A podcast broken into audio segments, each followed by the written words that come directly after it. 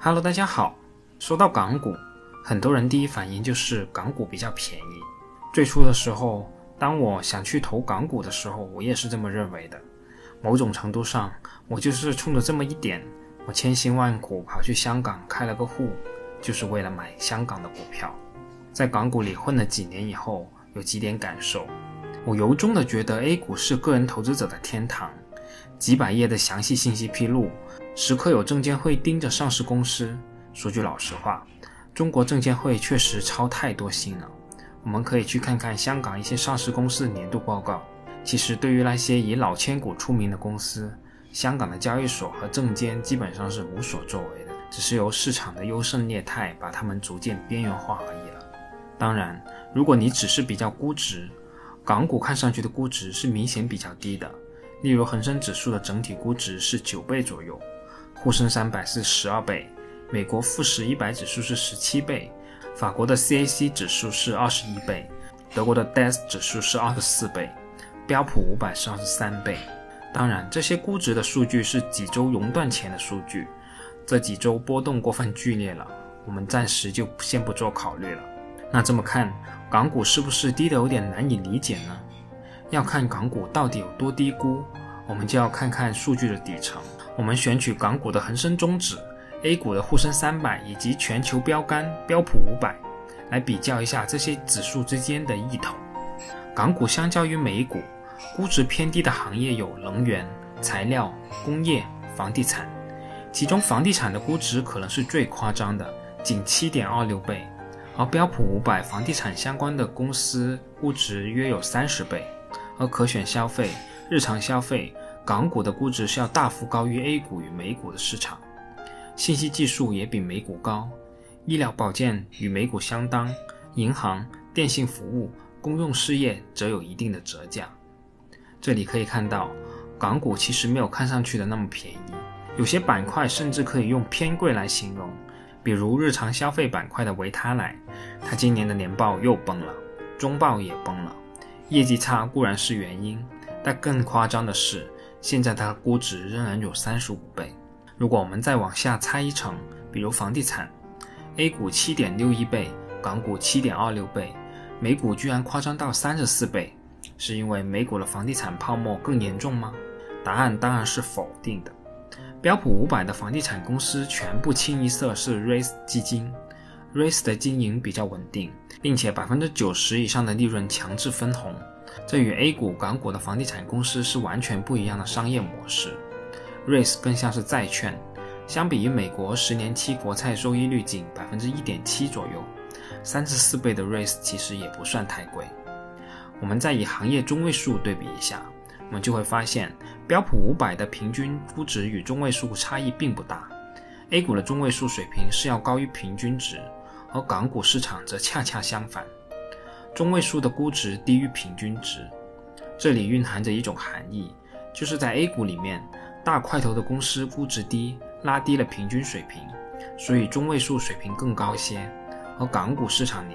大块头的公司估值反而更高，这在日常消费行业和可选消费行业里显得尤其明显。这也确实是事实。比如海底捞的市值就有一千五百八十多亿，六十倍的估值，这个还是已经熔断完的最近的数据。安踏近一千五百亿的市值，二十五倍的估值；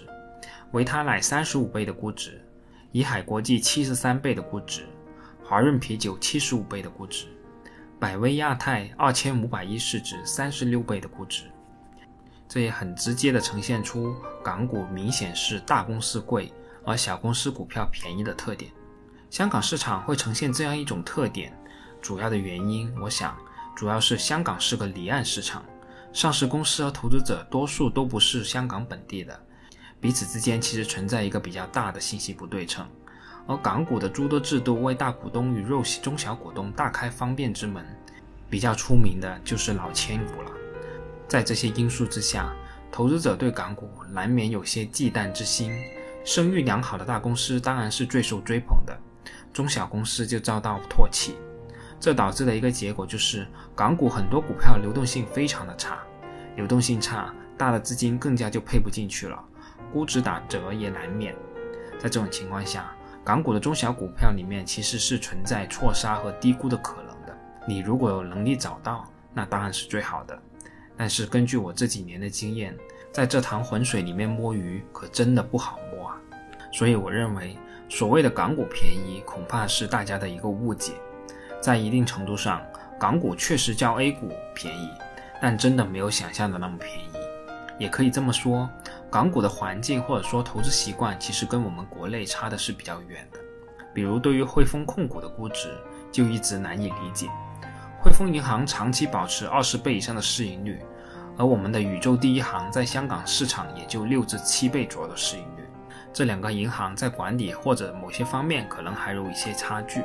国内的宇宙行可能会隐藏了一些不良资产，但差别真的有那么大吗？更何况。我们要知道银行的资产是什么？银行的资产其实就是借给贷款者的钱。在我们国家经济增速尚有六个点的情况下，大行的资产基本上也都有抵押。我们推测宇宙行的不良资产有那么多，那么汇丰就没有吗？在欧洲那边的经济环境下，不良资产就不存在吗？我想脱掉内裤，汇丰唯一能够支撑股价的，不就是那个稳定的不能再稳定的派息传统吗？而在二零二零年的二月十八号，汇丰控股的年报显示，受累于商誉减值和重组成本的增加，公司股东应占利润为六十亿美元，同比下降了百分之五十三；而税前利润一百三十三亿元，同比下降了百分之三十三。只有营业收入有小幅的增加，增加了百分之四，可以说业绩是惨不忍睹的。而同时，在汇丰的年报中也提到了一系列重组计划。削减表现欠佳的业务，如大部分的欧洲和美国环球银行及资本市场业务，同时将资源集中于高回报和增长前景较佳的市场，包括零售银行及财富管理业务以及所有的亚洲业务。除此以外，汇丰还将通过精简组织架构，以降低经营成本，包括将工商金融业务和环球银行业务的中后台部门合并为单一运作模式。将零售银行及财富管理业务和环球私人银行业务整合，组成新的财富管理部门及个人银行部门。行政层面将地区汇报的范围由七个减少到四个，以及重组环球职能部门及总部以配合新架构。当然，伴随着这一系列重组，裁员是不可避免的。二零一九年，汇丰已经裁掉了两千三百多名员工，而在未来的三年，汇丰还将要裁掉三万五千名员工。这一系列的裁员将使汇丰的员工减少百分之十五，可谓是相当的惨烈的。而汇丰在这次的年报中也特意强调，不会改变派息的政策，即便是资产重组为公司带来重大的变动，还是会继续善待股东。这大概也就是汇丰作为银行股而言，在负利率时代的唯一价值吧。而这也是这些年以来香港投资者对汇丰银行不离不弃的主要原因吧。但在二零二零年的四月一号当天，这个二零二零年的愚人节，汇丰控股发布了有关二零一九年第四次股息及二零二零年普通股股息的声明。里面提到，汇丰控股有限公司董事会接到英国银行监管机构的书面通知，要求汇丰取消派发二零一九年的第四次股息。英国的其他银行集团也接到类似的要求。这个也是汇丰控股最后的内裤被脱掉了吧？我们可以看看罗永之后的汇丰会变得如何。前面这一段跟大家说的风平浪静，其实这些我都是用实打实的金钱交了不少学费的，甚至可以这么说，在香港市场交的学费要比 A 股交的还多得多。我也是最近才把所有的汇丰控股都清掉，留下一点碎股，我就懒得去动它了。正如我之前所说。我是把卖掉汇丰的钱用来买入了阿里巴巴，在最近的两天也买入了一些腾讯。说到最后，有一个无可避免的问题，其实就是 A 股和 H 股溢价的问题。这到底又是哪根筋错的呢？A 加 H 股上市的公司目前大概有一百家左右，而绝大部分的公司都存在 A 股相较于 H 股溢价的情况。甚至存在部分公司 A 股的价格相较于 H 股溢价百分之八十多的情况。一个有意思的现象是，公司的经营越稳定，A 加 H 股的溢价就越少。比如说海螺水泥，H 股的折价是百分之十左右；万科 H 股折价百分之十一左右；中国平安 H 股折价百分之零点五；招商银行 H 股折价百分之三，潍柴动力 H 股折价百分之七。这里说句题外话吧，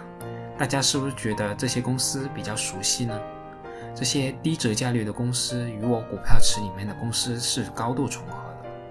我当时选择的时候，确实也考虑了这方面因素，就是这两个市场的投资者都比较认可的公司，我是会更加放心的。而在这里约百分之十的折价率。就是考虑了换汇成本以及红利税等因素以后，基本上其实也不存在套利的空间了。所以基本上可以认为这些公司在两地是等价的，而业绩波动越大的公司，在香港市场往往折价率越高。比如说资源采掘、航空航运、证券行业等等。这背后的含义或许是我们大 A 股喜欢为业绩弹性付出较高的溢价，一旦是顺周期了。这些公司的业绩可以一飞冲天，而港股更喜欢的是确定性，弹性固然是好，但转眼又是一个逆周期，而不是所有公司都能活着走出逆周期的。所以这也是回到我们刚才所说的，这根本上只是一个投资者偏好的问题，根本不存在一个市场有天上掉的馅饼由你去捡，更何况在一个韭菜基本上都已经被割光的市场？在平常的状态下。哪个市场贵，哪个市场便宜，哪只股票贵，哪只股票便宜，其实都有其内在的逻辑。也可以说，在大多数情况下，我们的市场都是有效的。如果真存在某个市场某个品种特别便宜的情况，资金早就去填平差价了，不用怀疑资金逐利的事了。当然，从短期来看，确实会存在一些风险事件，导致市场的非理性波动。这个也是我们投资者们捡糖豆最好的时候了。